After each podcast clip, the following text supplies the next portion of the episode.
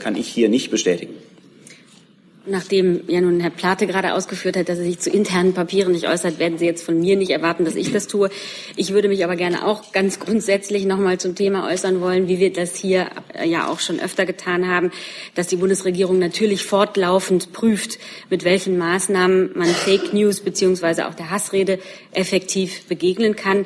Dazu gehört natürlich auch, dass wir Aktivitäten entsprechender Medien und anderen Akteuren aufmerksam beobachten und unsere Antwort auf und unser Handeln sind dann grundsätzlich geprägt durch klare und transparente Darstellung unserer Regierungsarbeit, wie wir das auch hier ja tun. Und unsere Informationskanäle und Angebote dazu, gerade im Internet und in den sozialen Medien, kennen Sie. Liebe Kolleginnen, liebe Kollegen, herzlich willkommen zur Regierungspressekonferenz in der Bundespressekonferenz. Als unsere Gäste begrüßen wir stellvertretende Regierungssprecherin Ulrike Demmer und die Sprecherinnen und Sprecher der Ministerien. Und wir kommen direkt zu unserem Thema Nummer eins, Weiterungen äh, des Terroranschlags und der aktuellen Entwicklung. Liebe Hörer, hier sind Thilo und Tyler. Jung und Naiv gibt es ja nur durch eure Unterstützung. Hier gibt es keine Werbung, höchstens für uns selbst. Aber wie ihr uns unterstützen könnt oder sogar Produzenten werdet, erfahrt ihr in der Podcast-Beschreibung. Zum Beispiel per PayPal oder Überweisung. Und jetzt geht's weiter. Dazu Fragen. Herr Jordans hatte sich als erster gemeldet, bitte. Vielen Dank, Frau Demmer. Gibt es schon eine erste Reaktion von der Bundesregierung ähm, auf die äh, Erschießung von Amri und ähm, wann wurde sie von den italienischen Behörden darüber informiert? Ich würde Sie da ein bisschen um Geduld bitten. Die Dinge sind im Fluss und die Bundesregierung steht im engen Kontakt mit Italien. Ähm, da bitte ich weiter um Geduld. Bitte, Sie können ergänzen, Herr Platte. Ich will vielleicht nur insoweit ergänzen, ähm, um Ihnen all das zu sagen, was ich jetzt hierzu im Moment schon sagen kann von Seiten des Bundesinnenministeriums. Wir haben noch keine regierungsamtliche Bestätigung ähm, italienischer Stellen zum jetzigen Zeitpunkt übersandt bekommen, die uns schriftlich vorliegt. Aber dem äh, Verbindungsbeamten des Bundeskriminalamts in Rom ist von den italienischen Behörden mitgeteilt worden, äh, dass äh, derjenige, den wir mit hoher Wahrscheinlichkeit für den Täter des Berliner Anschlags halten, dort tatsächlich erschossen worden und auch zweifelsfrei als derjenige identifiziert worden sei. Das ist noch keine regierungsamtliche Bestätigung von unserer Seite. Da muss ich noch um ein bisschen Geduld bitten, genau wie Frau Demmer. Ähm, aber die Anzeichen verdichten sich, dass es sich tatsächlich um diese Person äh, zu handeln scheint. Ähm, sollte sich das als zutreffend herausstellen, ist das Bundesinnenministerium jedenfalls erleichtert, äh, dass von dieser Person eine Gefährdung nicht mehr ausgeht. Bitte schön, Herr Schäfer. Ich würde einfach nur gern äh, sagen wollen, dass äh, wir den italienischen Behörden sehr dankbar sind für den sehr engen und sehr vertrauensvollen Informationsaustausch, den es im Laufe des Vormittags gegeben hat. Nicht nur über den, wie Herr Plate das gerade ausgeführt hat, polizeilichen Verbindungsbeamten unserer Botschaft, sondern auch äh, unsere Kollegen am Generalkonsulat in Mailand waren sehr früh äh, und sehr vertrauensvoll unterrichtet und eingeweiht in das, was da im Laufe des Vormittags geschehen ist. Da hat es unter anderem direkte Kontakte des amtierenden Generalkonsuls mit dem zuständigen Polizeipräfekten gegeben. Und auch dafür sind wir den italienischen Behörden sehr dankbar. Frau Kottbeck. An das Innenministerium. Ich würde gerne wissen, angesichts dessen, dass Amria bis Mailand gekommen ist und äh, vor dem Hintergrund, dass offensichtlich in Oberhausen in dem Einkaufszentrum ein Anschlag verhindert worden ist, denken Sie darüber nach, äh, noch engmaschigere Grenzkontrollen durchzuführen, mehr Schleierfahndungen? Gibt es da Pläne?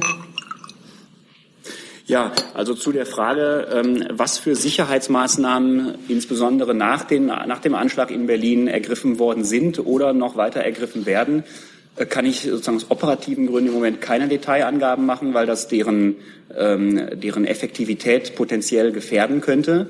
Insofern bitte ich da um Nachsicht. Ich verstehe das Interesse, aber wenn ich Ihnen jetzt sage, an diesem oder jenem Grenzübergang wird stärker kontrolliert, äh, ergibt sich daraus, dass an anderen nicht stärker kontrolliert wird. Dass eine solche Anleitung, bitte ich um Nachsicht, kann ich, kann ich hier ähm, nicht geben. Äh, zu der anderen Frage, was Reisewege, die konkrete Personalie angeht, äh, bitte ich auch um Nachsicht. Das ist Teil auch der laufenden Ermittlung des Generalbundesanwalts, sodass Detailangaben zu diesen Dingen Sie mir heute nicht entlocken werden können. Dafür bitte ich auch um Verständnis. Ähm, ich würde gerne noch eine Nachfrage stellen. Wenn Sie sagen, Sie wollen sich nicht detailliert äußern, welche Grenzübergänge möglicherweise stärker kontrolliert werden. Können Sie denn sagen, dass überhaupt, äh, was Grenzkontrollen oder auch Schleierfahndungen im Grenzraum angeht, äh, Sie noch mal verstärkt haben in den vergangenen Tagen? Gehen Sie ganz generell bitte davon aus, dass alle Behörden in Bund und Ländern, auch wenn ich sozusagen konkret nur für den Bund sprechen kann, nach solchen Anschlägen, wie das hier der Fall war, alle möglichen Sicherheitsvorkehrungen noch einmal äh, durchgehen, sozusagen jeden Stein umdrehen, was man, äh, was man verstärken kann und robuster machen muss. Manche Dinge von denen sind sichtbar geworden, andere nicht. Das liegt in der Natur dieser Maßnahmen. Also ist, natürlich ist es so, dass die Sicherheitsvorkehrungen verstärkt worden sind, ganz allgemein. Das hat, glaube ich, auch der Minister selbst schon gesagt. Das kann auch ich gerne noch mal bestätigen. Herr Jolkwa. Herr Dimroth, es gab Berichte, wonach ähm, der Tatverdächtige wenige Stunden nach dem Attentat an der Berliner Moschee in der Perleberger Straße gefilmt, observiert wurde. Äh, treffen, die, treffen diese Berichte zu und äh, können Sie dazu Näheres sagen, warum, wenn es zutrifft, wurde da nichts unternommen? Also dafür gilt das Gleiche wie für die eine Teilfrage der Kollegin äh, Quadbeck. Das ist alles Gegenstand der laufenden Ermittlungen und dazu kann ich hier keine Angaben machen. Herr Decker. Ähm, Herr Plate, ähm, dann gehen wir vielleicht noch mal einen Schritt zurück und äh, zu den Ereignissen der letzten Tage ähm, äh, und, und Wochen und Monate. Die Frage, die sich gestern viele gestellt haben, äh, war, wo war die Schwachstelle? Ähm, warum konnte Anis Amri so lange sozusagen auf freiem Fuß bleiben, obwohl er eine lange kriminelle Karriere hatte? Und, und äh, viele Verdachtsmomente vorlagen, äh, dass er auch terroristisch aktiv äh, werden könnte. Ähm, sehen Sie äh, im Verlauf der letzten äh, fünf Jahre, in, in denen äh, Herr äh, Amri sich in Deutschland aufgehalten hat, überwiegend, sehen Sie da Schwachstellen äh, im Verlauf und wenn ja, welche sind das? Ja, Herr Decker, für solche äh, Bewertungen bitte ich um Nachsicht. Ist es jetzt wirklich noch viel zu früh? Die Ermittlungen laufen ja noch. Ähm, und äh, natürlich gehört es zum Standard polizeilicher, aber auch politischer Arbeit äh, nach solchen Ereignissen, wie wir sie in Berlin mit diesem schrecklichen Anschlag erleben mussten, dass man natürlich nachher noch einmal jeden Stein umdreht, nicht nur Sie, sondern auch wir. Wo kann man gegebenenfalls in Zukunft noch Dinge weiter besser machen? Das ist gar keine Frage. Auch der Minister, selbst wenn er gesagt hat, äh, für Konsequenzen, äh, insbesondere sie öffentlich zu verkünden, ist es jetzt, äh, ist es jetzt angesichts der Tatsache, dass die Toten noch nicht mal beerdigt sind, soweit ich das weiß, noch zu früh. Aber das heißt nicht, dass ganz grundsätzlich es keine Konsequenzen geben wird. Das wird abhängen von den Erkenntnissen, die wir sehr sorgfältig versuchen aus den Ermittlungsergebnissen der Behörden, die im Moment die hervorragende Arbeit leisten. Diese, wenn die Erkenntnisse, die wir daraus bekommen, natürlich werden die auch benutzt, um zu schauen, kann man Dinge noch besser machen. Und ich möchte vielleicht darauf verweisen, wenn Sie in den Sommer zurückgehen und sich erinnern an die Dinge, die dort passiert sind, München, Reutlingen, Ansbach, Würzburg, äh, und gesehen haben, dass dann mit einem gewissen Zeitabstand der Minister am 11. August auch mit Vorschlägen an die Presse gegangen sind, die zum Teil schon umgesetzt sind, zum anderen Teil sich noch in der Umsetzungsphase ähm, befinden. Sehen Sie daran, äh, dass das sozusagen keine Lippenbekenntnisse sind, sondern auch diesen Fall werden wir uns selbstverständlich sehr genau anschauen und dann mit dem gebotenen Abstand und der gebotenen Sorgfalt, aber dennoch zügig vielleicht auch neue Vorschläge machen. Das wird äh, davon abhängen, äh, was für Erkenntnisse wir gewinnen. Frau Müller. Ich bin am Anfang, glaube ich, nicht ganz mitgekommen zwischen Frau Demmer, Herrn Plate und Herrn Schäfer, wer jetzt in Deutschland schon offiziell unterrichtet wurde aus Italien und wer noch nicht, wenn Sie das noch mal aufklären könnten. Bei Herrn Schäfer hörte sich das irgendwie mehr so an, als sei, hätte es da eine offizielle Unterrichtung gegeben. Und dann Herrn Plate, die zweite Frage. Hat Sie das völlig überrascht, ähm, dass der Verdächtige in Italien aufgetaucht ist, oder hatten Sie irgendwelche Hinweise darauf, dass das eine mögliche Reiseroute sein könnte? Also hatten Sie irgendwelche Hinweise darauf, in welche Richtung der unterwegs ist oder wo der sich aufhält? Ja, also vielleicht fange ich mal an, weil es, glaube ich, zwei Teilfragen gibt, die sich an mich richten. Also die Information, die wir haben, ist eine des BKA-Verbindungsbeamten in Rom, der durch die dortigen Stellen unterrichtet worden ist und dann das BMI unterrichtet hat. Äh, die zweite Frage der äh, Überraschung, ich verstehe auch da das Interesse daran, aber das, äh, um diese Frage sinnvoll zu beantworten, müsste ich ehrlich gesagt Zwischenergebnisse der laufenden Ermittlungen, die ja im Übrigen nicht das BMI führt, sondern der Generalbundesanwalt, ähm, aufdecken, was für Erkenntnisse über Reisewege und ähnliche Dinge dort vorlagen. Das kann ich, bitte ich um Verständnis, nicht tun. Vielleicht nur von meiner Seite aus. Ich kann genauso wenig wie Frau Demmer und Herr Plate jetzt hier regierungsamtlich den Tod von Herrn Amri bestätigen. Das äh, tun die italienischen Behörden, denn dort sind ja, wenn sie das denn können, denn dort sind ja, haben sie auch schon getan, denn dort sind ja die Informationen, die Ereignisse geschehen und dort fallen die entsprechenden Informationen an. Mir ging es darum, von meiner Seite aus äh, der, den italienischen Behörden dafür zu danken, dass es von Anfang an diesen engen, vertrauensvollen äh, und sehr nützlichen Informationsaustausch auch mit äh, den deutschen zuständigen Auslandsvertretungen gegeben hat, in Rom wie in Mailand. Genau, und ich kann einfach auch nochmal bestätigen, bestätigen, dass die Bundesregierung in engem Austausch mit Italien steht. Eine regierungsamtliche Bestätigung steht aber noch aus. Der Generalbundesanwalt hat es noch nicht bestätigt. Herr Seifert. Ähm, Herr Schäfer und Herr Plate, ähm, ist das derselbe Verbindungsbeamte, wenn Sie sagen, Herr Schäfer, die gute Zusammenarbeit mit dem äh, mit den ähm, Behörden oder auch mit dem ähm, Bund, äh, mit der Vertretung in ähm, Italien, ähm, ist das derselbe Verbindungsbeamte? Sie reden von verschiedenen Stellen, ja, ja? So ist es. Also es gibt an vielen deutschen Auslandsvertretungen, so auch in Rom, äh, Angehörige der deutschen Polizei. Das sind nicht immer, aber meistens Beamte des Bundeskriminalamtes, die an einer Botschaft im Ausland Dienst tun, um den polizeilichen Geschäftsverkehr zwischen beiden Staaten, zwischen Deutschland und dem Gastland zu führen und äh, zu koordinieren.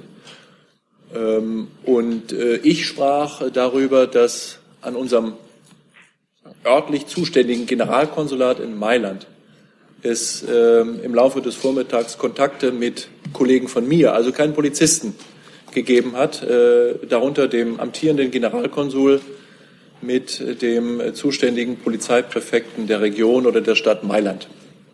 Ähm, wenn ich da noch eine Frage anschließen darf, Herr Plate, ähm, dieser Verbindungsbeamte, ist der aufgrund der aktuellen Lage dorthin entsandt worden oder haben Sie den solche Verbindungsbeamten, ich, so interpretiere ich Sie jetzt auch, Herr Schäfer, in allen äh, Botschaften in Europa? Der ist sozusagen da gewesen. Ob in allen müsste ich klären, ähm, aber das ist tatsächlich relativer Standard in Staaten, äh, die sozusagen wichtig sind in der polizeilichen Zusammenarbeit für die Bundesrepublik Deutschland, haben wir solche Verbindungsbeamte. Häufig gibt es einen BKA-Verbindungsbeamten und einen sogenannten GVB, einen grenzpolizeilichen Verbindungsbeamten von der Bundespolizei. Ich kann jetzt ehrlich gesagt leider nicht äh, aus der Tasche sozusagen für alle 28 Mitgliedstaaten sagen, ob es überall beides gibt, aber das ist, äh, der ist nicht extra entsandt worden. Herr Tuyala. Ja, Herr Tujala von RT Deutsch. Ich möchte auch noch mal etwas weiter zurückgehen. Und zwar ähm, können Sie den Menschen erklären, warum die ähm, Duldungsunterlagen, Duldungsbescheinigungen des Täters äh, derartig spät gefunden wurden? Geht auch an das, an, das, an das Innenministerium. Ja, also dafür gilt das Gleiche wie für die anderen Fragen, die sich auf Details der Ermittlungsarbeit beziehen. Ähm, offenbar scheinen Sie über Informationen zu fügen, wann das gefunden worden ist, urzeitmäßig. Das, über solche Informationen verfüge ich nicht. Aber ich äh, will sagen, dafür gilt das Gleiche. Äh, das sind alles äh, Dinge, die gerade Teil eines laufenden Ermittlungsverfahrens sind, das nicht das BMI führt, sondern der Generalbundesanwalt. Sie müssten sich mit Ihrer Frage dorthin wenden, auch wenn ich gewisse Zweifel habe, dass zum jetzigen Zeitpunkt von dort eine Antwort zu erwarten ist. Ja, dann würde ich halt also meine zweite Frage gerne anschließen. Und zwar ähm, kommt das ja nicht von uns, sondern das stand ja, wenn ich richtig informiert bin, sogar im Spiegel und in der Welt, dass der Bundesinnenminister de Maizière sagte, ähm, die Papiere werden, wären mindestens zwölf Stunden sozusagen nach der Tat ähm, entdeckt worden. So und Darauf zielte meine Frage sozusagen ab. Und der Pegida-Frontmann Lutz Bachmann sagte ja, ähm, er hätte bereits zwei Stunden nach der Tat twitterte er ja, dass er, ähm, dass nach einem Tunesier gefahndet würde. Und da sind die Menschen natürlich erstaunt, wie diese Diskrepanz zustande kommt. Die beiden nachgeschobenen Fragen ändern aus meiner Sicht das Gepräge der Gesamtfrage, auf die ich schon geantwortet habe, nicht. Deswegen habe ich dem auch nichts hinzuzufügen. Vielen Dank. Herr Jorens. Ja, äh, auch Meine Frage geht an Herrn Plate. Der italienische Innenminister hat ja verkündet, dass es bei dem Erschossenen äh, ohne Zweifel um ähm, Herrn Amri handelt. Ähm, welche Informationen haben denn deutsche Behörden an ihre europäischen Kollegen geschickt, die so eine Identifizierung ähm, schnell zulassen würden? Ähm, und was würde aus deutscher Sicht eine zweifelsfreie Identifizierung erlauben? Fingerabdrücke, DNA? Ja, also zum konkreten Fall, wie deutsche Behörden das erfahren haben, habe ich ja schon berichtet. Äh, die ähm, andere Frage war, ich weiß jetzt nicht, ob die Frage war, wie er identifiziert worden ist. Das müsste man die italienischen Stellen fragen. Aber eine Identifizierung über Fingerabdrücke wäre sicherlich ein solches Verfahren, äh, das ein solches äh, Ergebnis, das keine ernsthaften Zweifel mehr zulässt, äh, begünstigen würde. Und wurden die ähm, mit dem Fahndungsaufruf am, was war es, Mittwoch an alle europäischen Behörden verschickt, diese Fingerabdrücke. Der Fahndungsaufruf, Herr Jordans, ist ja vom GBA rausgegangen. Insofern müssen Sie diese Frage an den GBA richten, nicht an das Bundesinnenministerium. Herr Kollege, bitte. Auch äh, meine Frage an Herrn Plate. Könnten Sie uns ähm, quasi Stand heute die aktuellen Zahlen geben, wie viele Gefährder beobachtet werden von den, also islamistische Gefährder von den ja, die, Behörden in Deutschland? Und wenn ich kurz, ähm, vielleicht können Sie was dazu sagen, wie viele davon sich tatsächlich auf freiem Fuß in Deutschland befinden, also äh, nicht im Gefängnis, nicht im Ausland sind? Und dann die zweite Frage, aus NRW wurde ja äh, bestätigt, dass sich der mutmaßliche Täter von Montag auf dieser Gefährderliste befunden hat. Bestätigen Sie als BMI das auch? Ähm, vielleicht fange ich mit dem letzten an. Ähm, also ich bestätige das äh, nicht, weil das Dinge, die diese Personalie Amri betreffen, der Tatverdächtige, äh, mit hoher Wahrscheinlichkeit auch Täter, das sind alles Dinge, die Gegenstand der laufenden Ermittlung sind. Ich äh, will Sie mit solchen Wiederholungen nicht quälen, aber äh, wenn die Frage immer wieder kommt, bleibt mir nichts anderes übrig. Deswegen kann ich zu solchen Dingen, die diese Personalie betreffen, keine keine konkreten Angaben, ehrlich gesagt, äh, machen.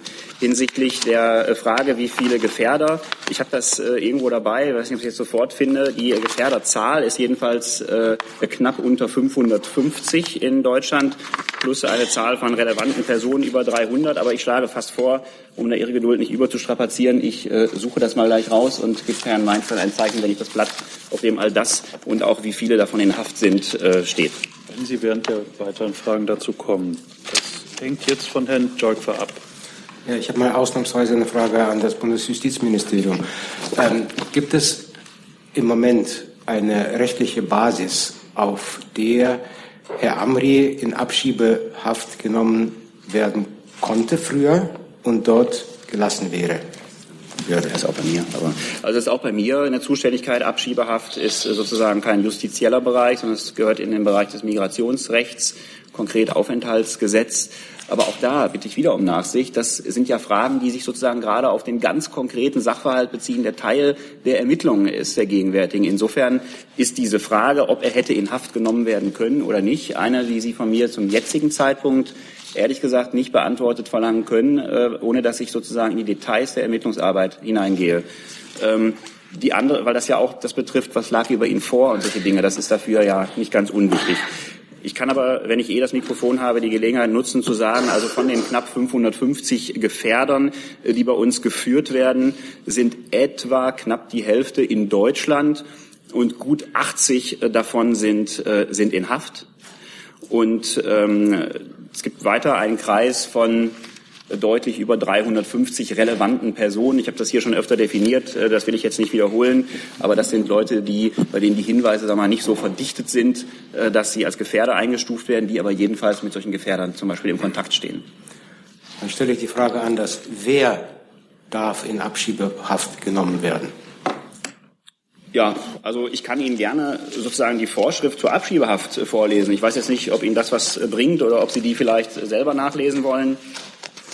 Also die Abschiebehaft zur Sicherung der Abschiebung auf richterlich ist ein etwas, was auf richterlicher Anordnung zu geschehen hat. Das ist Paragraph 62 Absatz 3 ähm, Aufenthaltsgesetz. Die erste Voraussetzung ist natürlich, dass der Ausländer vollziehbar ausreisepflichtig ist.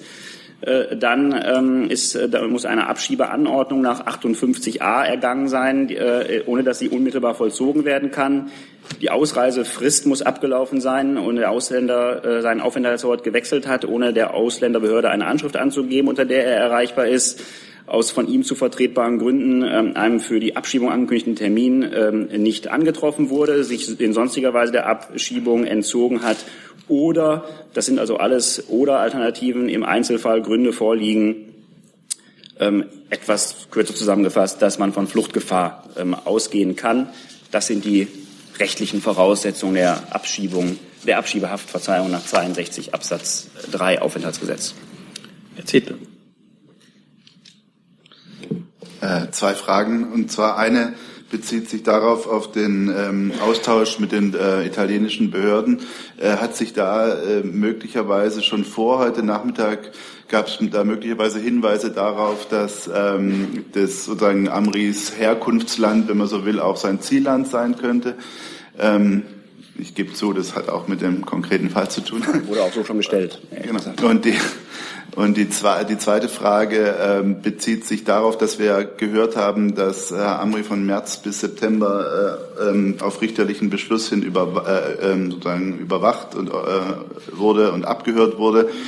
Und Herr Jäger aus Nordrhein-Westfalen hat ja gesagt, dass er im gemeinsamen Terrorabwehrzentrum im November die, die Person Thema war. Meine Frage geht dahin, äh, war er Thema, weil er zu diesem Zeitpunkt bereits irgendwie vom Radar verschwunden war oder hat man sich da zu einem anderen äh, oder ging es um eine andere Sache? Also ist ja nicht ganz unerheblich die Frage, was, äh, warum er da im November Thema im gemeinsamen Terrorabwehrzentrum war. Ja, aber auch auf die Gefahr hin, Sie zu langweilen. Also das sind äh, alles, die erste Frage wurde genau so schon gestellt von Frau Müller-Thum. Die Antwort habe ich gegeben. Die zweite Frage ist einfach, betrifft alles laufende Ermittlungen, kann ich keine Angaben zu machen. Herr Hartwig versucht es. Herr Platze, Sie haben ja gerade gesagt, falls sich aus diesem Fall konkrete Konsequenzen ergeben, dass die in gebotenem Abstand aber zügig äh, zu fassen sind. Können Sie da einen denkbaren Zeitrahmen nennen? Und äh, ist denn sichergestellt, dass äh, trotz der Feiertagssituation der Parlamentspause bis äh, Mitte Januar das gegebenenfalls auch tatsächlich zügig dann implementiert werden kann, falls es, falls es legislative Maßnahmen sind, falls es exekutive Maßnahmen sind? Ja, also die, die erste Frage, also so ein ganz genaues Zeitfenster zu nennen, ist jetzt ein bisschen schwierig, wenn ich gerade gesagt habe und dabei auch bleibe, dass man das analysieren muss. Aber ich denke mal, wenn Sie, wenn Sie schauen, wie lange das im Sommer gedauert hat, äh, dann könnte das eine Größenordnung sein. Gehen Sie mal davon aus, dass so ganz konkrete neue Vorschläge jetzt nicht mehr in diesem Jahr kommen. Äh, denn man muss sich schon ähm, anschauen, das Jahr geht äh, zu Ende. Äh, man muss das mit der gebotenen Sorgfalt trotz aller, trotz allem Bedürfnis nach Schnelligkeit tun. Aber ich gehe nicht davon aus, dass im neuen Jahr noch, noch so sehr viel Zeit ins Land gehen wird, bevor Vorschläge aus unserem Haus kommen, so sie denn im Lichte der Erkenntnisse für notwendig gehalten werden. Die zweite Frage war, glaube ich, so nach dem Motto, ist das BMI zwischen den Jahren arbeitsfähig? Die Antwort ist ja. Herr Jessen.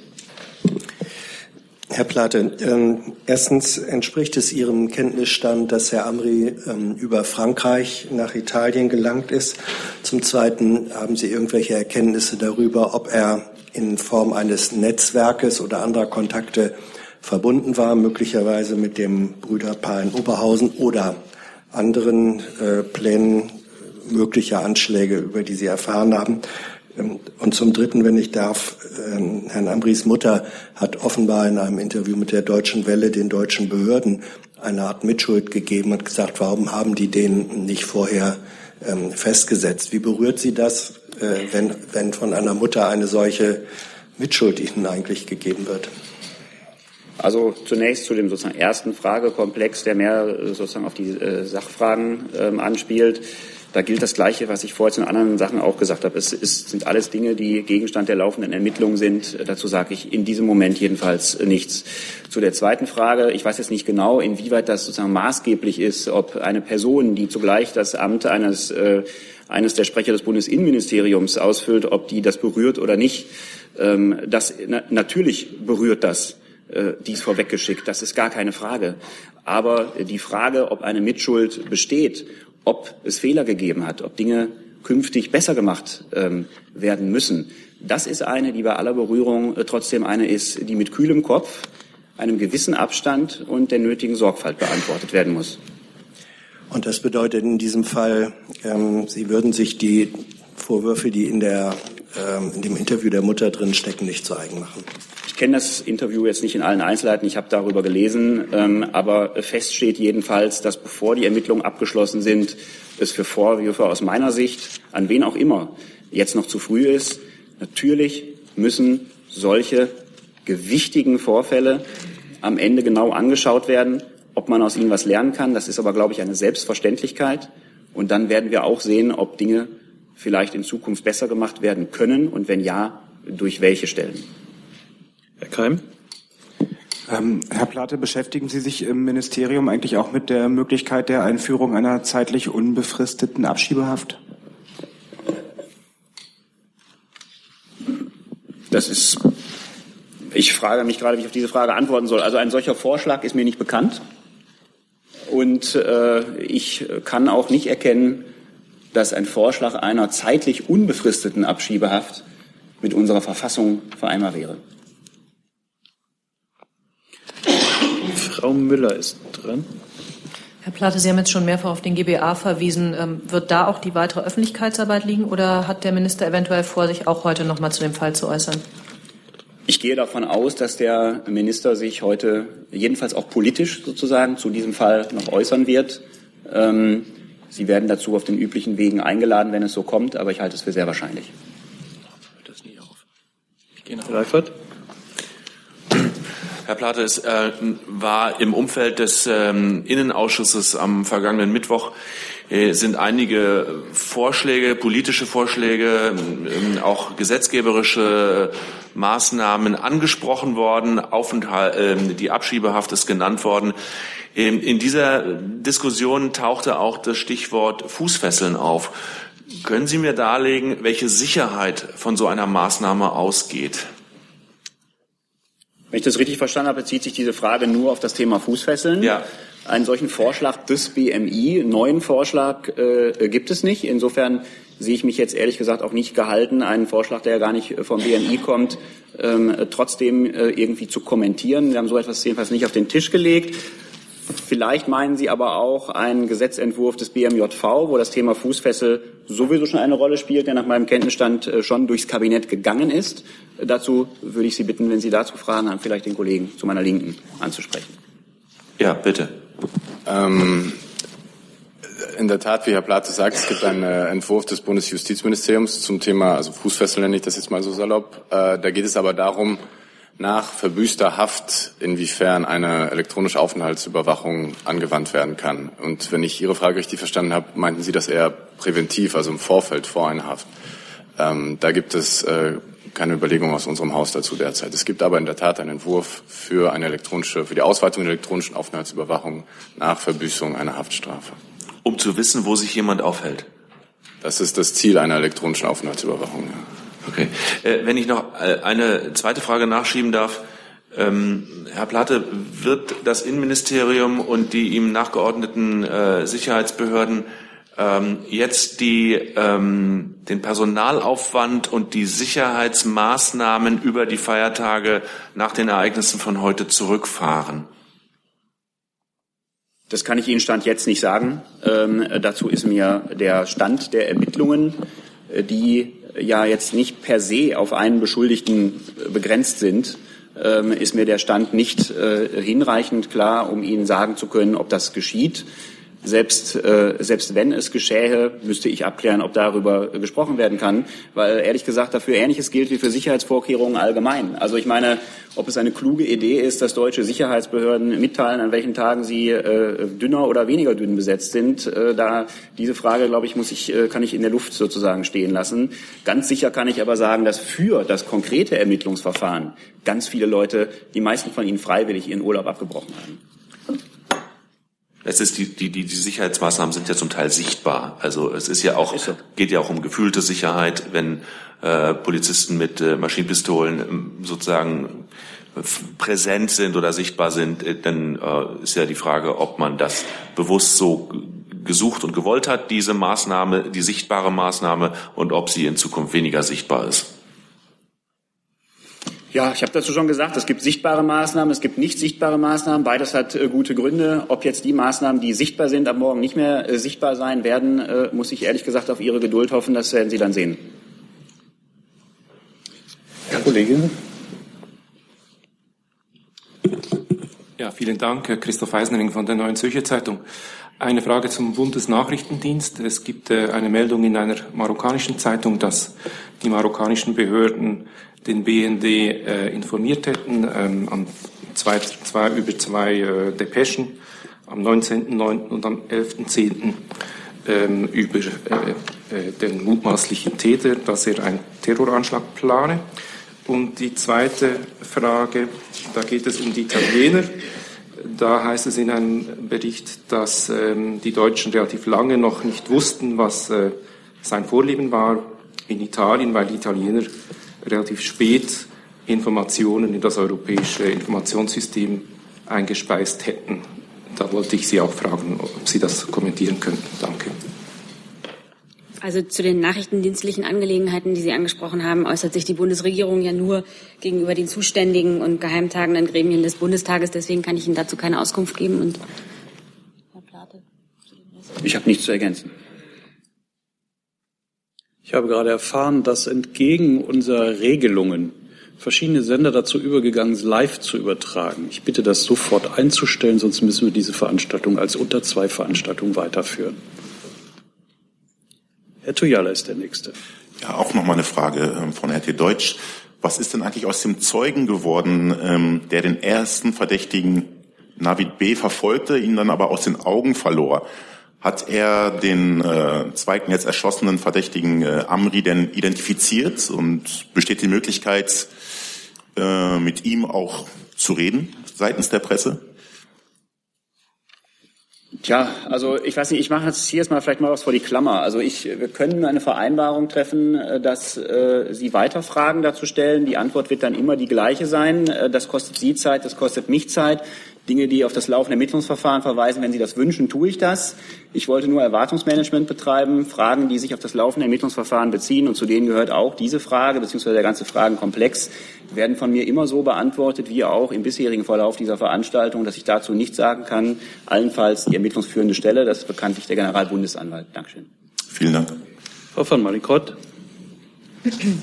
Also keine Frage zum Stand der Ermittlungen, sondern zu einem Gesetzesvorhaben, und zwar der Durchsetzung der Ausreisepflicht. Ähm, ginge jetzt eher dann ans Justizministerium die Frage, weil das meines Erachtens ein Gesetzentwurf ist, der vom BMI eingebracht wurde. Wird der von Ihrem Haus als positiv, als gut empfunden, steht der kurz davor, vielleicht auch ins Kabinett zu gehen? Vielleicht können Sie uns dazu was sagen. Hm, Ich weiß jetzt, also ich glaube, ich weiß, welchen Gesetzentwurf Sie meinen, aber der ist derzeit in der Ressortabstimmung und da muss ich Sie um Verständnis bitten, dass ich mich hier an dieser Stelle dazu nicht äußern kann. Also nur kurze Nachfrage. Bitte. Also ist es äh, zu sagen, also so wie, so wie es jetzt bei Ihnen klingt, ist es nichts, was in den nächsten Wochen ähm, sozusagen beschlossen sein wird und Ihr Haus dazu auch noch keine Haltung gefunden hat. Äh, nein, das habe ich nicht gesagt. Ich kann da vielleicht auf die Worte meines Ministers verweisen, der gesagt hat, wir sollten den brutalen Anschlag jetzt entschlossen aufklären und die politische Debatte über die Konsequenzen mit größter Besonnenheit führen. Ähm, das heißt, Zeitpläne oder etwas kann ich natürlich jetzt noch nicht sagen, aber Sie können davon ausgehen, dass wir, ähm, wie Herr Plater auch schon häufiger erwähnt hat, die Ermittlungen, äh, äh, den Abschluss der Ermittlungen abwarten und dann natürlich äh, gegebenenfalls Schlüsse daraus ziehen werden. Herr Kollege. Ähm, Herr Plater, noch zu den Zahlen, die Sie nachgeliefert hatten, zu den Gefährdern. Ähm, nur damit ich es richtig verstanden habe. Also Sie sagen rund 500, knapp 550 Gefährder, die geführt werden, davon rund die Hälfte, knapp die Hälfte in Deutschland, 225, 220. Davon So würde ich nicht rechnen, wenn es knapp, wenn es die Hälfte von 550 ist, komme ich auf eine höhere Zahl. Aber Stimmt, ansonsten ist es 205, richtig, ja. richtig, 275. Ja, ja. Und dann von denen ähm, 80, rund 80 im Gefängnis. Das heißt, dass dann 195 ungefähr auf freiem Fuß sich in Deutschland Pi mal Daumen bewegen. Ist das korrekt? Ja, auf freiem Fuß ist jetzt Ihre, ist jetzt Ihre ähm, äh, Formulierung, nicht meine. Also auf freiem Fuß klingt jetzt so ein bisschen so, die können machen, was sie wollen. Ja? Also da bitte ich vielleicht äh, um Nachsicht. Ich kann jetzt nicht die Details der Maßnahmen, die in Bund und Ländern gegen diese Menschen, die nicht in Haft sitzen, ähm, die da laufen, kann ich die Details nicht, äh, nicht offenbaren. Das sind ja zum Teil auch verdeckte Maßnahmen. Also die sind nicht in Strafhaft. Das trifft zu. Aber wir haben in Deutschland einen Rechtsstaat, bei dem man dann in Straftat sitzt, wenn man eine Straftat begangen hat und deswegen rechtskräftig verurteilt worden ist. Daran scheint es mir in diesen Tagen notwendig, vielleicht auch ganz generell zu erinnern. Und ähm, insofern handelt es sich um Personen, die nicht rechtskräftig verurteilt äh, in Strafhaft sitzen. Diese Personen, die Sie genannt haben, ist richtig. Und ähm, quasi der nächste Faktencheck, diese 350 zusätzlichen relevanten Personen, das sind Personen mit islamistischem, vermut, vermutlich islamistischem Hintergrund. Das äh, dürfte jedenfalls beim überwiegenden Teil dieser Zahl der Fall sein. Richtig. Herr Kollege, bitte. Markus Pindur, Deutschlandfunk. Ähm, der Spiegel meldet heute, dass ein Abwehrzentrum gegen Desinformation geplant sei. Erstens, können Sie das bestätigen? Zweitens, wie hat man sich diese Arbeit vorzustellen? Sollen da einzelne Presseerzeugnisse, Artikel bewertet werden? Ähm, und drittens, ähm, da wird auch politische Bildung für ähm, einige Bevölkerungsgruppen äh, darauf Bezug genommen. Wäre so etwas nicht besser aufgehoben bei der Bundeszentrale für politische Bildung? Ja, ich kann ja vielleicht mal anfangen, weil es ja um ein angebliches äh, internes Papier aus dem Bundesinnenministerium geht. Ähm, dazu kann ich nur sagen, angebliche interne Papiere, die selbst nach Medienberichten intern sind, äh, kommentiere ich grundsätzlich nicht öffentlich. Richtig ist aber, dass über das Thema ja in den letzten Wochen hier auch in dieser Runde schon häufiger gesprochen worden ist. Auch der Minister selber hat sich geäußert, dass das ein Thema ist, das ihn ja umtreibt, so möchte ich es, so möchte ich es vielleicht mal nennen. Und ich hatte hier auch schon ausgeführt, dass wir jedenfalls einmal drei verschiedene Handlungsfelder identifiziert haben, auf denen wir schon jetzt aktiv sind. Das ist einerseits das Feld der Cybersicherheit, andererseits das Feld der Spionageabwehr und zum Dritten das Feld der Sensibilisierung der Bevölkerung für den Umstand, dass es so etwas gibt. Auf diesen drei Feldern sind wir schon jetzt aktiv, äh, dass das äh, Bundesinnenministerium äh, und sicher noch andere Akteure als das Bundesinnenministerium auch darüber hinausdenken. Das ist kein Geheimnis. Aber solche konkreten Überlegungen, wie Sie sie gerade aus Medienberichten zitiert haben, kann ich, kann ich hier nicht bestätigen. Nachdem ja nun Herr Plate gerade ausgeführt hat, dass er sich zu internen Papieren nicht äußert, werden Sie jetzt von mir nicht erwarten, dass ich das tue. Ich würde mich aber gerne auch ganz grundsätzlich noch mal zum Thema äußern wollen, wie wir das hier äh, ja auch schon öfter getan haben, dass die Bundesregierung natürlich fortlaufend prüft, mit welchen Maßnahmen man Fake News beziehungsweise auch der Hassrede effektiv begegnen kann. Dazu gehört natürlich auch, dass wir Aktivitäten entsprechender Medien und anderen Akteuren aufmerksam beobachten und unsere Antwort auf und unser Handeln sind dann grundsätzlich geprägt durch klare und transparente Darstellung unserer Regierungsarbeit, wie wir das auch hier ja tun. Und unsere Informationskanäle und Angebote dazu, gerade im Internet und in den sozialen Medien, kennen Sie. Es tut mir leid, dass äh, ein Sender unsere Regeln ignoriert muss deswegen dazu greifen, auf formal unter zwei zu gehen, damit die Tonübertragung unterbrochen wird. Natürlich bleiben wir für unsere Berichterstattung weiter unter Ich hätte noch eine Frage zu den möglichen gesetzgeberischen Konsequenzen, die Sie in Aussicht gestellt haben. Inwiefern beziehen die sich denn auf den äh, Sachverhalt, dass, äh, äh, dass Gefährder eben, ähm, weil sie als wie der Name sagt, gefährlich gelten, aber eben noch nicht die ganz große Straftat verübt haben, äh, da den polizeilichen Mitteln oder der Polizei mögliche, eine mögliche Handhabe fehlt. Also können Sie dazu was sagen, ob das Teil der Überlegung ist, diese, diese polizeilichen Möglichkeiten aus, auszuweiten? Darum ging ja auch sozusagen eine, oder das haben ja auch einige Abgeordnete nach der äh, Sitzung des Innenausschusses am Mittwoch gefordert. Verstehe das Interesse, aber ich will das ehrlich gesagt jetzt noch nicht äh, konkretisieren. Ähm, welche Überlegungen dann ganz genau äh, den Weg äh, in Vorschläge des Bundesinnenministers finden werden. Ich hatte ja gesagt, konkrete Vorschläge sind in diesem Jahr nicht mehr zu erwarten. Jetzt ist heute der, wenn ich es richtig sehe, 23. Dezember. Es gehört noch zu diesem Jahr. Äh, ich muss ein bisschen um ein bisschen Geduld äh, bitten. Eine konkrete Vorschläge eher nicht mehr in diesem Jahr. Ähm, ob der Minister vorher möglicherweise schon so eine Art, äh, sagen wir mal, Eingrenzung vornimmt, kann ich zum jetzigen Zeitpunkt äh, noch nicht sagen, aber ähm, jedenfalls konkrete Vorschläge erwarten Sie die eher nicht mehr in diesem Jahr. Herr Jörgwer. Herr Platte, können Sie uns etwas Näheres sagen zu der Möglichkeit der Messenger-Überwachung? Gibt es da äh, Möglichkeiten jetzt und äh, wünscht sich das Innenministerium eventuell eine Änderung der äh, Rechtslage, dass man auch solche Sachen wie WhatsApp überwachen kann? Es gibt grundsätzlich schon Möglichkeiten.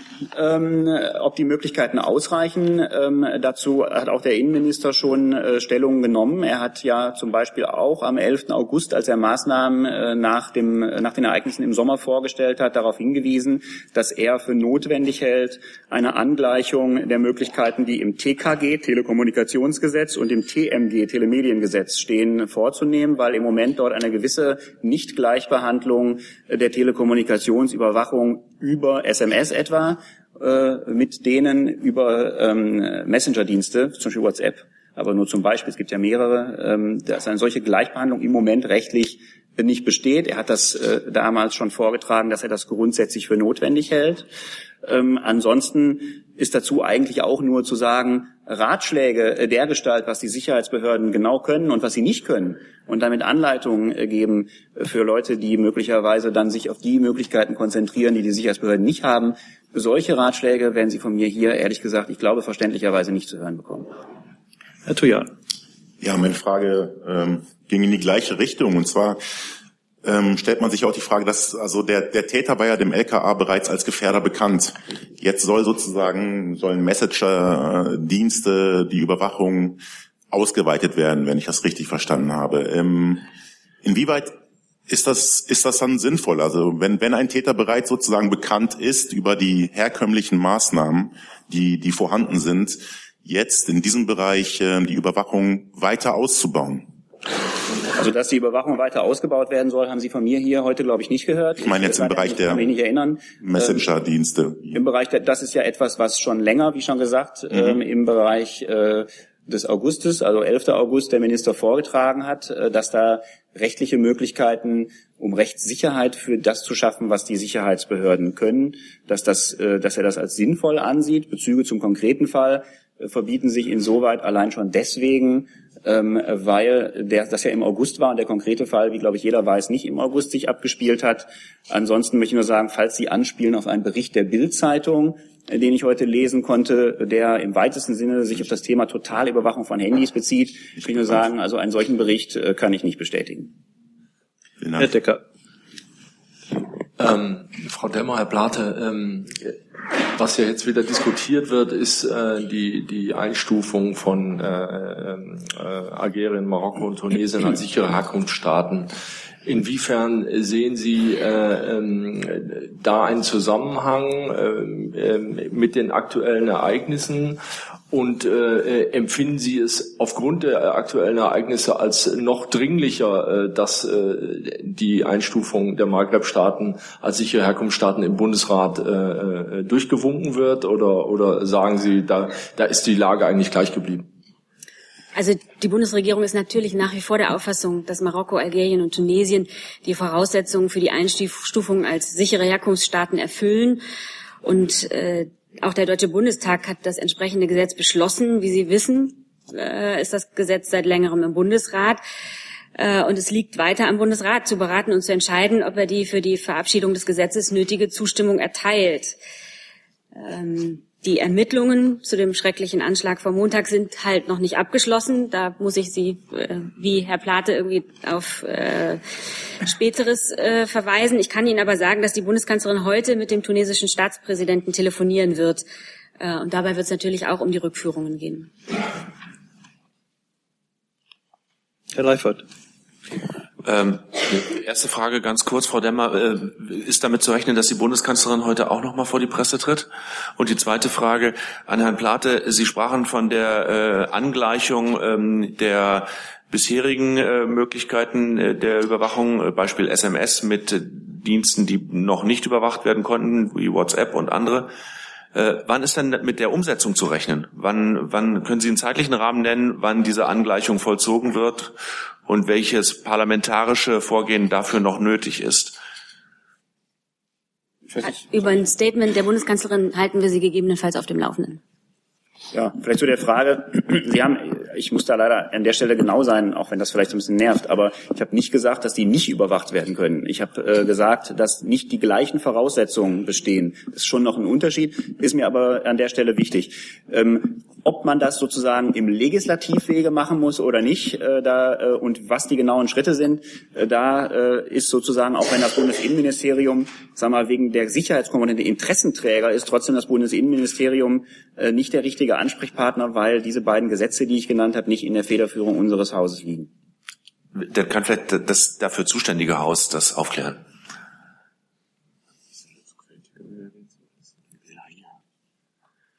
Ähm, hallo?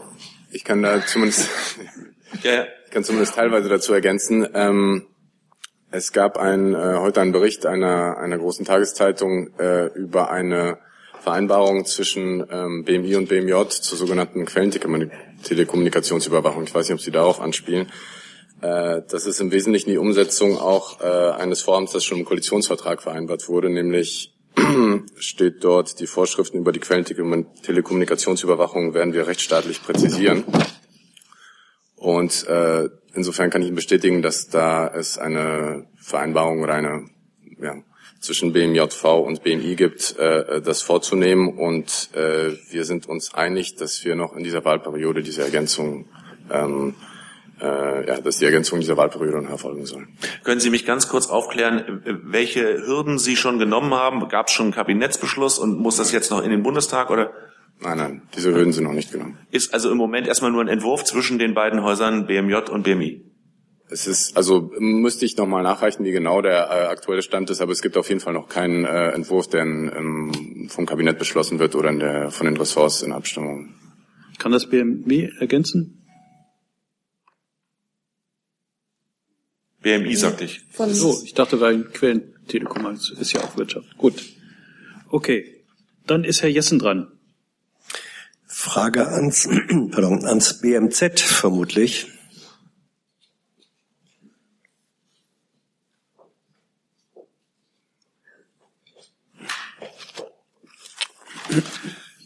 Es gibt jetzt aus dem äh, politischen Raum die Überlegung, Forderung, je nachdem, dass man ähm, gegenüber Staaten wie zum Beispiel Tunesien, wenn die äh, unwillig seien, äh, Dokumente für die Rückführung äh, zu liefern oder in anderer Weise sich widerspenstig zeigen, dass man dort auch den Hebel der Kürzung von Entwicklungsleistungen, Entwicklungshilfeleistungen überdenken müssen. Sind das Überlegungen, die in Ihrem Haus angestellt werden.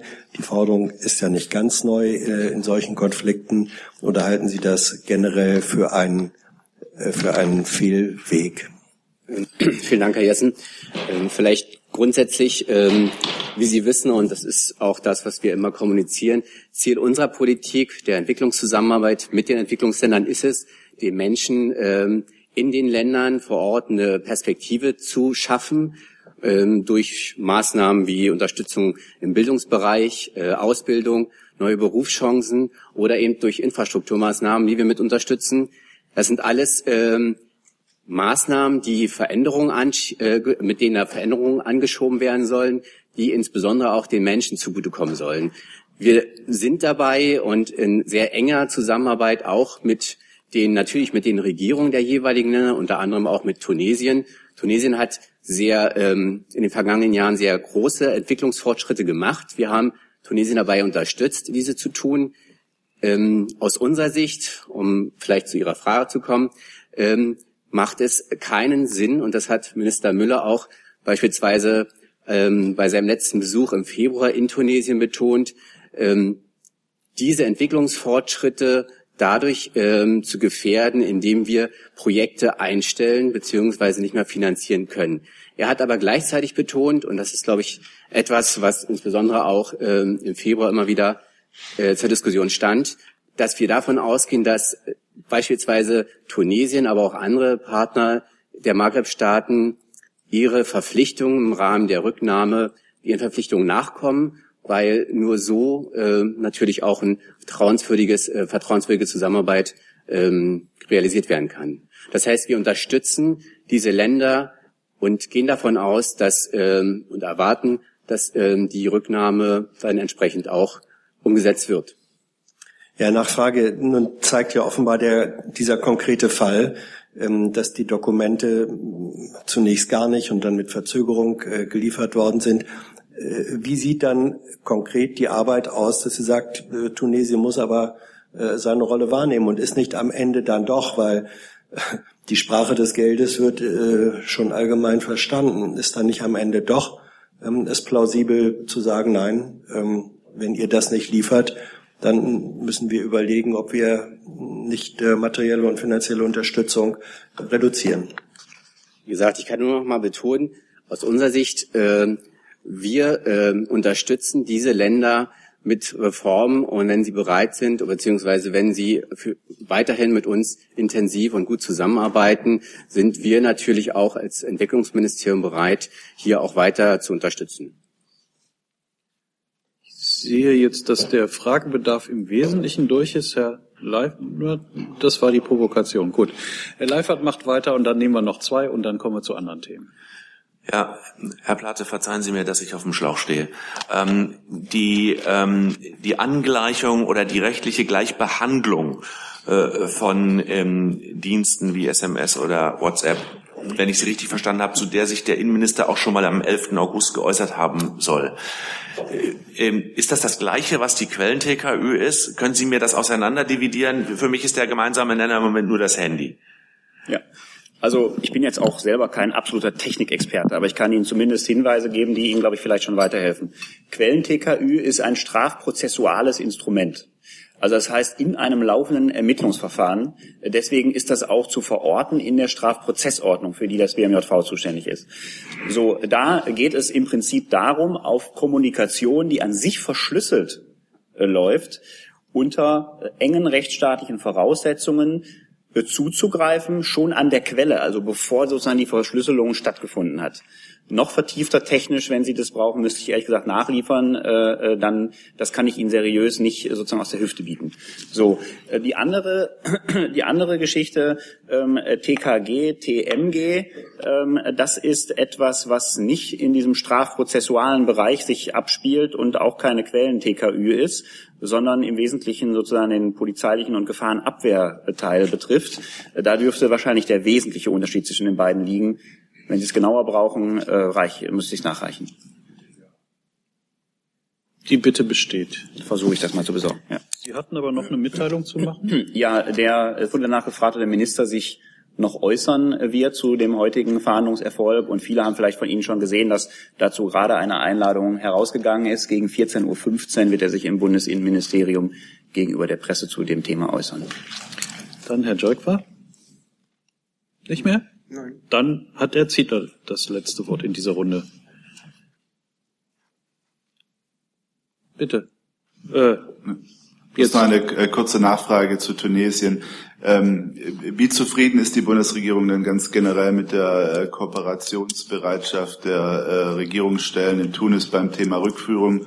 Es wurde ja mehr sozusagen Kooperationsbereitschaft, glaube ich, beim Besuch von dem, Herrn de Maizière im, im April vereinbart. Nun haben Sie gerade gesagt, Frau Demmer, dass das Thema natürlich Thema ähm, oder die Thema Rückführung natürlich äh, auch Gegenstand des Gesprächs der Kanzlerin mit dem Staatspräsidenten sein werde heute Nachmittag. Also es hört sich ein bisschen nach Handlungsbedarf an, deswegen würde mich interessieren, wie generell die Kooperationsbereitschaft da bewertet wird. Naja, also grundsätzlich, es wird dieses Telefonat geben, es wird ein Thema sein. Ähm, alles Weitere möchte ich dazu jetzt nicht kommentieren. Und grundsätzlich eben gilt doch auch bei diesem Thema äh, es erstmal die Ermittlungen äh, und die Ergebnisse dieser Ermittlungen abzuwarten, bevor man da drüber urteilt. Das BMI hat auch Erfahrungswerte. Ja, ich will nur ergänzen, weil der Minister ja selber äh, gemeinsam mit dem IMK-Vorsitzenden in den Maghreb-Staaten war und dort äh, verhandelt hat, äh, wo man zu Verbesserungen kommen kann, kann, kann, kommen kann, Entschuldigung, dass das sozusagen Niveau, zahlenmäßige Niveau von Abschiebungen in die Maghreb-Staaten allgemein, aber Sie hatten speziell nach Tunesien gefragt, ist sozusagen seit Jahren relativ bescheiden. Ähm, es sind geringe Zahlen, zum Beispiel im Jahr 2015 äh, waren es insgesamt 17 Personen, 17 Tunesier, die nach Tunesien abgeschoben worden sind. Es kommen einige dazu, die dann in andere Länder abgeschoben worden sind, zum Beispiel Dublin-Fälle. Ähm, aber 17 ist natürlich eine geringe Zahl. Äh, das hat sich äh, erheblich verbessert seit dem seit dem Besuch und seit den Vereinbarungen, die getroffen worden sind. Tunesien hat seinerzeit zum Beispiel auch zugesagt, Charterflüge zu akzeptieren und das nicht nur zugesagt, sondern seitdem auch schon getan. Wir haben also jetzt äh, Stand Ende November 117 Tunesier nach Tunesien abgeschoben insgesamt. Das ähm, ist, äh, wenn man es positiv ausdrücken will, eine ungefähr versechseinhalbfachung der vorherigen Zahl. Aber die Zahl ist natürlich immer noch niedrig und äh, wir führen Gespräche auf allen Ebenen auch, aber nicht nur mit Tunesien, um die Fortschritte, die es schon gibt, zu verstetigen und weiter auszubauen. Da war dann doch noch Herr Jordans dazwischen. Ja, entschuldigen Sie, wenn ich nicht klar genug gewunken habe. Inzwischen hat der italienische Ministerpräsident ähm, verkündet, dass er direkt mit Bundeskanzlerin Merkel telefoniert hat. Und deshalb äh, eine Stunde nach meiner ursprünglichen Frage wollte ich Sie fragen, Frau Lemmer, sind Sie darüber informiert und gibt es inzwischen eine offizielle Reaktion der Bundesregierung auf diese offizielle Bestätigung? Von Seiten der Bundesregierung. Es gibt, es gibt es nach wie vor keine regierungsamtliche äh, Bestätigung. Es wird eine Pressekonferenz des Generalbundesanwaltes um 13.30 Uhr geben, wenn ich da jetzt richtig drüber informiert worden bin, äh, während der REC-PK, während die hier läuft. Äh, und ich hatte Ihnen ja gesagt, die Bundesregierung steht in regem Austausch mit den italienischen Behörden. Dann kommen wir zu einem anderen Thema. Sie behalten das Wort, Frau Demmer, Thema Ukraine, ja? Ja.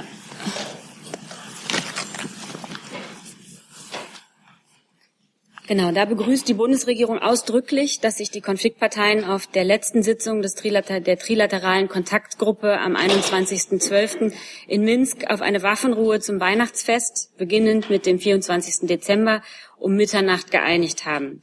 In, Im Hinblick auf die notleidende Zivilbevölkerung in der Ostukraine ist es ein wichtiges Signal und von großer Bedeutung, dass die Kampfhandlungen entlang der Kontaktlinie eingestellt werden. Wie Sie wissen, waren die Kämpfe vor allem im Raum Debaltseve in letzter Zeit wieder eskaliert. Dabei wurden auch schwere Waffen eingesetzt. Es geht jetzt darum, Geist und Buchstaben der Minsker Vereinbarung endlich vollumfänglich zu erfüllen. Bereits vor annähernd zwei Jahren, im Februar 2015, hatten sich die Konfliktparteien dazu verpflichtet, eine nachhaltige Waffenruhe einzuhalten, schwere Waffen abzuziehen und ihre Truppen zu entflechten. All dies ist immer noch nicht im befriedigenden Maße geschehen. Auch haben die Beobachter der OSZE-Sondermission noch immer keinen ungehinderten Zugang und sicheren Zugang zu allen Orten im Konfliktgebiet. Deshalb appelliert die Bundesregierung nachdrücklich an die Vertragspartner, ihre Verpflichtungen nachzukommen zum Wohle der Menschen in der Ostukraine. Dazu Fragen. Dann haben wir das Thema Irak mit Herrn Schäfer.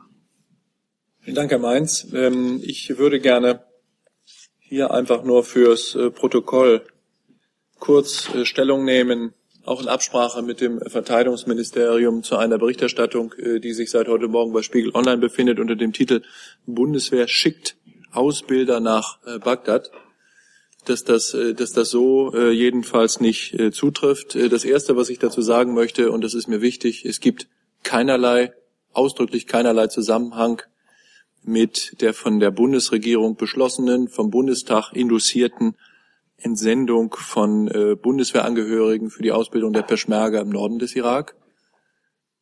Was es gibt, ist äh, eine Vereinbarung auf dem Warschauer NATO-Gipfel, auf dem sich die NATO dazu verständigt hat, im Laufe des Jahres 2017 dem Irak dabei unter die Arme zu greifen, mh, die eigene Armee auszubilden der äh, deutsche Offizier, der jetzt Anfang Januar, so berichtet das ja auch Spiegel Online, ähm, nach Bagdad entsandt werden äh, soll, ist Teil eines sogenannten Kernteams der NATO, die für die NATO, der für die NATO eruieren soll, welche Ausbildungsmaßnahmen und welche Beratungsleistungen für das irakische Verteidigungsministerium und die irakischen Sicherheitskräfte von Seiten der NATO sinnvoll und zweckmäßig sein.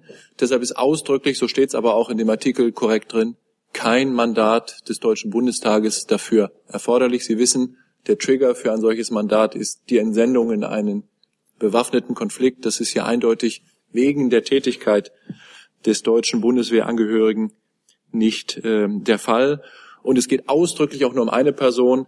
Der Artikel insinuiert, als wenn es hier mehrere Personen, um mehrere Personen ginge, die sich tatsächlich der Ausbildung der irakischen äh, Sicherheitskräfte verschrieben hätten. Auch das ist ausdrücklich nicht der Fall. Dazu Fragen. Dann macht Herr Wiegold ein neues Thema. Ja, an das Verteidigungsministerium. Vor dem Hintergrund, dass im kommenden Frühjahr auf Beschluss der NATO in der sogenannten Enhanced Forward Presence deutsche Soldaten mehrere hundert mit Schützenpanzern und Kampfpanzern in Litauen eingesetzt werden. Wie bewertet Ihr Haus vor dem Hintergrund die Verzögerungen der für den Rüstungsexport zuständigen Behörde den Export von Boxern nach Litauen zu genehmigen. Ja, Herr Wiegold, äh, wir haben aus den Medien auch erfahren, dass die, ähm, dass Litauen äh, hier beabsichtigt, äh, den Transportfahrzeuge Boxer zu erwerben als Austausch für den jetzigen Transportfahrzeug M13, den sie nutzen. Ähm, ich möchte jedoch betonen, dass dieser Erwerb dieses äh, geschützten Fahrzeuges keine Initiative der Bundesregierung ist und auch keine Initiative der Bundeswehr bzw. des Bundesministeriums der Verteidigung. Und insofern ist die Realisierung äh, von Seiten Litauens jetzt hier ein Rüstungsprojekt. Und ähm, dieses Rüstungsprojekt Litauens dauert noch an und sehen Sie es mir nach, dass wir da keine Bewertung zugeben. Zusatz, dann frage ich mal das zuständige Ministerium äh, gibt es aus Seiten, äh, aus Sicht Ihres Hauses Gründe, vor, insbesondere vor den genannten, äh, vor dem Hintergrund der genannten NATO-Beschlüsse, die Lieferung nicht zu genehmigen? Also Sie sprechen hier ähm, ein, ähm, ein laufendes Antragsverfahren an, ähm, wie schon der Kollege ausgeführt hat, und ähm, darüber kann ich keine, keine näheren Auskünfte geben. Da bitte ich um Verständnis, dass wir über Ausfuhranträge für ein bestimmtes Exportvorhaben, ähm, die anhängig sind, hier keine Auskunft geben. Wir informieren im Rahmen der Rüstungsexportberichte äh, äh, regelmäßig über, ähm, über die Ausfuhren, ähm, aber darüber hinaus nicht über laufende Verfahren. Möchte sich sonst jemand äußern dazu? Weitere Fragen dazu? Ich könnte natürlich noch, Entschuldigung, ich könnte natürlich noch äh, die stellvertretende Regierungssprecherin fragen, ob sich das in die Bemühungen äh, der Deterrence im Rahmen der NATO einordnet oder wie sich das einordnet. Hm. Also ich kann Ihnen einfach nur grundsätzlich sagen zu, zur Rüstungsexportkontrolle, dass wir da unverändert an strengen äh, Regeln festhalten und habe ansonsten den Kommentierungen nichts hinzuzufügen. Entschuldigung, meine Frage bezog sich ja nicht auf Rüstungsexportkontrolle, sondern auf Zusammenarbeit mit einem NATO-Partnerland unter den besonderen auf dem Warschauer NATO-Gipfel vereinbarten Bedingungen. Da habe ich den kompetenten Ausführungen des BMVG nichts hinzuzufügen. Dann haben wir ein weiteres Thema von Frau Müller, bitte. Ja, ich habe eine Frage ans BMW, Frau Dubel. Ähm, es gibt Spekulationen über den Gesundheitszustand Ihres Ministers. Da scheinen die Medienberichte aber, glaube ich, auch nicht ganz korrekt zu sein. Ich wollte nur mal fragen, ob Sie uns aufklären können. Ähm, ja, ich bitte Sie um Verständnis, dass ich hier natürlich mich nicht im Detail ähm, äh, als Sprecherin des BMWI zu äußern kann. Ich kann bestätigen, dass es richtig ist, dass der Minister ähm, sich ähm, zu einer dreitägigen stationären Überprüfung und Behandlung im ähm, befunden hat. Ähm, diese ist jetzt abgeschlossen. Ähm, der Minister ist ähm, inzwischen äh, wieder zu Hause und es geht ihm gut. Entschuldigung, nur kurz nachfrage, da ist also jetzt nicht mit irgendeiner längeren Abwesenheit oder sowas zu rechnen? Nein. Äh, wir können bei solchen Fällen auch unter drei gehen?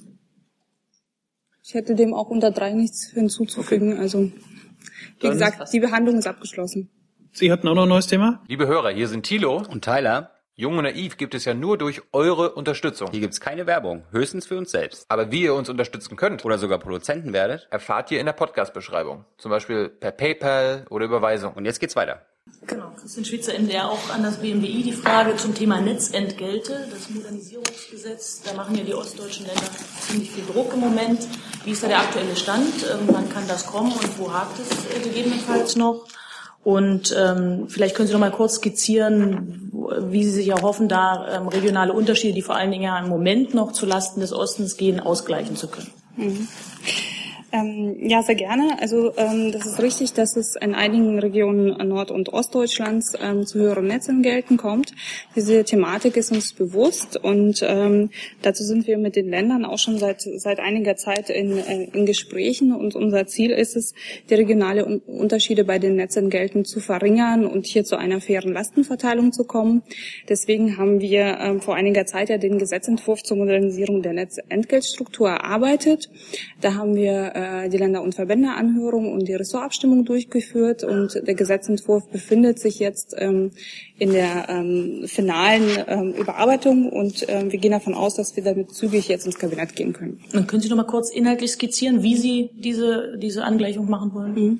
Also es geht inhaltlich im Grunde genommen um zwei Maßnahmen. Erstens geht es darum, äh, die ähm, Übertragungsnetzentgelte bundesweit zu vereinheitlichen und ähm, zweitens geht es darum, dass die sogenannten vermiedenen Netzentgelte abgeschmolzen werden.